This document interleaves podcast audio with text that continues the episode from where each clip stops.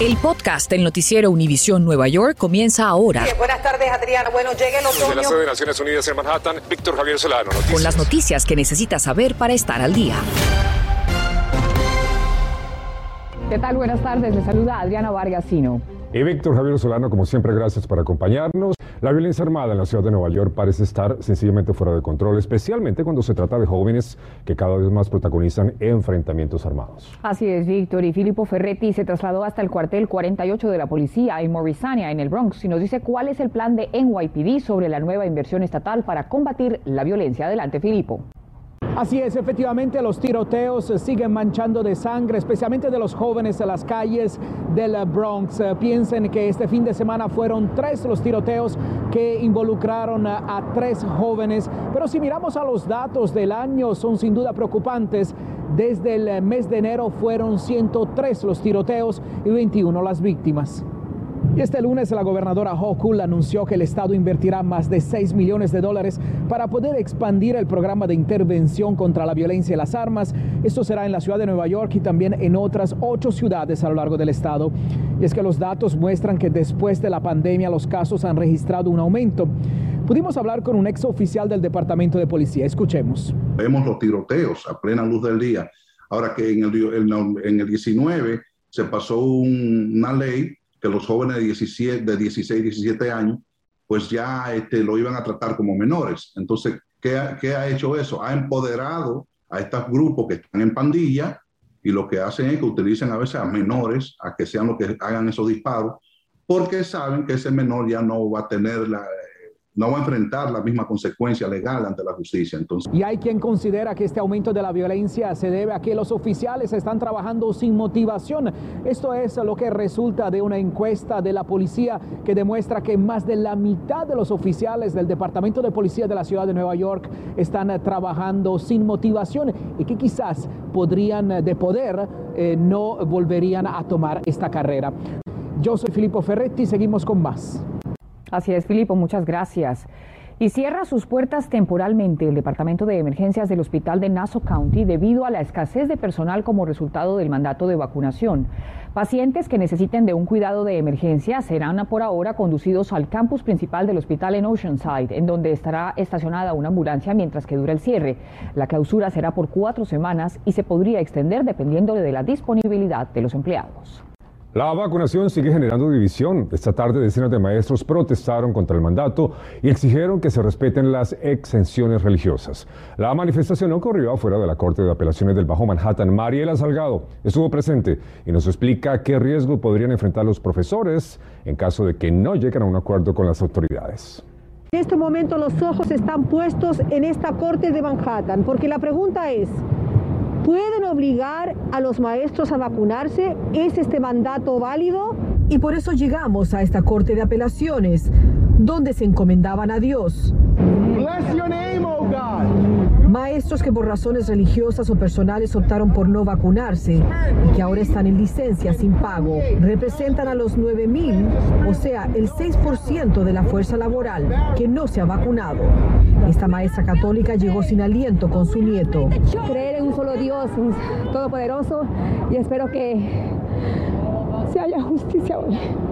Se haga justicia pero especialmente estamos contra el mandato. Es el mandato, la manera que están empujando esta vacuna no está bien para los chiquitos. Estoy luchando por mis nietos. Estoy luchando por mis estudiantes. Mariana nos dice que el acuerdo que llegó el sindicato de maestros con la ciudad de que por religión podían obtener un permiso o exención especial no ha sido respetado solamente 10% de esas personas recibieron su extensión religioso. Yo no lo hice porque para mí no es un asunto religioso, es solamente mi cuerpo y yo tengo controlar sobre mi cuerpo, nadie. Y mientras cantan estas alabanzas cristianas, muchas de estas personas nos dicen, ya sean maestros o padres, que están dispuestos a perder sus empleos si es necesario y no, no, se, no se ha vacunado todavía. No, y no lo voy a hacer. ¿Aunque pierda su trabajo? Que, me lo pierda, no sé. Ah, ¿Busco otro trabajo más después o me voy de Nueva York? Sí pienso que deben de protegerse ellos mismos y a nuestros hijos también. Lo cierto es que si la Corte no falla al favor de estos maestros, personas como Ingrid Romero, esta maestra que en este momento está suspendida de su trabajo, perdería su empleo para el primero de diciembre. Pero en horas de la tarde celebraban. La Corte aceptó revisar su apelación. Es un triunfo. La Corte podría haber rechazado su petición. En Manhattan, Nueva York, Mariela Salgado, Noticias, Univisión 41. Mariela, muchas gracias. Y a propósito de la vacunación, este lunes entra en vigor el mandato para la Administración de Seguridad en el Transporte o TSA.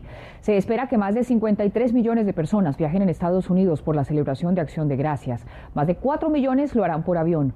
Y desde el aeropuerto La Guardia, en Queens, Gary Merson nos explica cuántos oficiales no están vacunados y si podrían dificultar la logística de los vuelos. Si no se quieren vacunar, es que son unos cobardes. Al faltar más de 30% de agentes de seguridad aeroportuaria e inspectores de alimentos por vacunarse, Noticias Univisión 41 acudió a una terminal a constatar cómo se sienten los pasajeros interactuando con estos empleados. Ellos saben que tienen que vacunarse. Muchos empleados no se quieren vacunar porque tienen miedo que les va a dar la, la coronavirus, la reacción, eso sí, a todos nos da reacciones. El mandato de vacunación para empleados federales vence este lunes, lo que incluye la TSA. El sindicato que los agrupa busca una extensión hasta el próximo 4 de enero, después que la Casa Blanca retrasara la orden para los contratistas hasta esa fecha. Este empleado de una compañía de seguridad nos cuenta que sigue renuente a recibirla. Respecto a tu sindicato y a la compañía, ¿qué has hecho? ¿Qué decisión has tomado? Yo personalmente yo no me quiero vacunar. Yo no me he vacunado todavía, pero eso está ahí. Posiblemente vamos a ver qué pasa posiblemente me, me, tendré que vacunar o no, quién sabe. El tiempo lo dirá. Aunque ambas personas tengan máscaras, lo que es un requisito indispensable para estar en las instalaciones de transporte masivo, el acercamiento que tienen los agentes de la TSA para revisar que cualquier persona no lleve objetos prohibidos o armas es de menos de dos pies, lo que incrementa las preocupaciones por el riesgo que significa, sobre todo entre los no vacunados. Abordamos a una agente de la TSA que nos habla de situaciones que se le presentan. Especialmente en nuestro trabajo, donde uno está cara a cara, es mejor que uno se protege. También si tienen sus niños en casa o están viviendo, viviendo con sus padres o abuelos, nunca sabes. Y hay mucha gente que siguen viniendo entre el checkpoint en, en el terminal sin máscara.